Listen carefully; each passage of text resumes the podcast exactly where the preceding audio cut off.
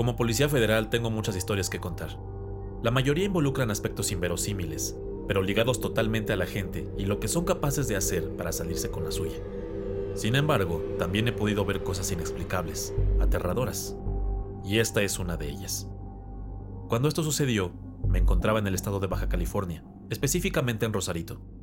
Muchos podrán suponer, y estarán en lo correcto, que se trata de una zona difícil, pesada. Nos tocaba lidiar mucho con el crimen organizado, que en numerosas ocasiones estaba mejor armado y era muy violento, como lo sigue siendo. Además, para un policía, es todo un problema usar su arma, y prácticamente te tienen que estar lloviendo balas, para que no haya la menor duda de que estaba justificado, y a veces ni así. Con la política del gobierno de ese entonces, las cosas estaban muy movidas y alborotadas, y me tocaban con frecuencia enfrentamientos muy violentos, por lo que puedo decir que, si bien no te puedes acostumbrar a eso, tampoco me sorprendían mucho. Eran cerca de las 11 de la noche, y nos llegó una notificación de que otra unidad necesitaba apoyo, pues había una situación especial, atípica. Mis compañeros y yo abordamos nuestros vehículos y asistimos a su auxilio, mentalizados, o al menos yo, a que nos íbamos a jugar la vida. Llegando al lugar, vimos a los compañeros de la unidad que pidió el apoyo cubriéndose con su camioneta, la cual ya tenía varios impactos de bala. Uno de los elementos yacía en el piso sin moverse, en un charco de sangre, además de estar completamente cubierto de esta. Hicimos el repliegue y los compañeros nos dijeron que todo había venido de una detención que parecía de rutina, pero que el sospechoso se le había ido a la garganta a uno de los oficiales.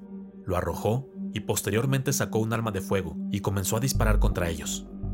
Lo teníamos acorralado dentro de una pequeña casa, de la cual no era posible salir, pues al no tener construcciones alrededor, pudimos establecer un perímetro.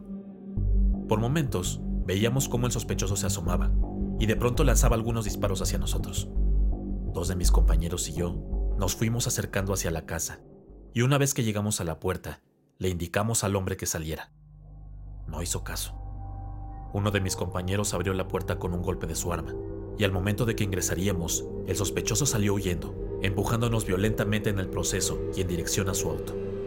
Disparaba hacia nosotros volviendo su brazo hacia atrás, sin mirarnos más que por instantes para apuntar. Bajo esto, tuve que usar mi arma y acerté al menos en tres disparos en el torso, pero más allá de haberlo tambaleado un poco, el sospechoso siguió corriendo, como si nada hubiera ocurrido. Subimos en nuestra camioneta mientras los demás compañeros seguían disparando en contra del sujeto. Íbamos atrás de él en la camioneta, intentando dar alcance. En un movimiento torpe, el compañero que iba manejando aceleró para alcanzar al sospechoso, que se detuvo en ese momento y fue impactado de lleno por el vehículo, lanzándolo tres o cuatro metros hacia adelante. Ya matamos a este güey, pensaba preocupado, porque nos vendría una investigación insufrible.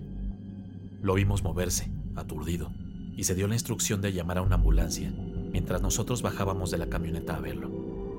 Nos acercamos un compañero y yo, preguntándole al sujeto si se encontraba bien. Al tiempo que yo pensaba que era imposible que estuviera bien, debería incluso haber muerto, que se moviera era ya un milagro. Le apuntaba con la linterna al rostro, cuando pude apreciar que tenía un montón de tatuajes extraños, como de símbolos. Su boca estaba totalmente ensangrentada. Como pudo, el sujeto se puso de pie y en un movimiento repentino se abalanzó contra mi compañero. Yo volví a dispararle, pero nuevamente las balas apenas lo movían un poco. Me acerqué a golpearlo mientras mordía el cuello de mi compañero, haciendo que la sangre saliera a borbotones. Intenté ahora separarlo, tomándolo como pude. Ahí me percaté que sus dientes estaban afilados y que sus ojos eran de un rojo intenso, algo que a la distancia no había podido apreciar. Usando toda mi fuerza logré separarlo. El sospechoso me dio un golpe que me dejó tumbado, mientras aprovechó esos segundos para salir corriendo a toda velocidad. Ya no lo pudimos atrapar.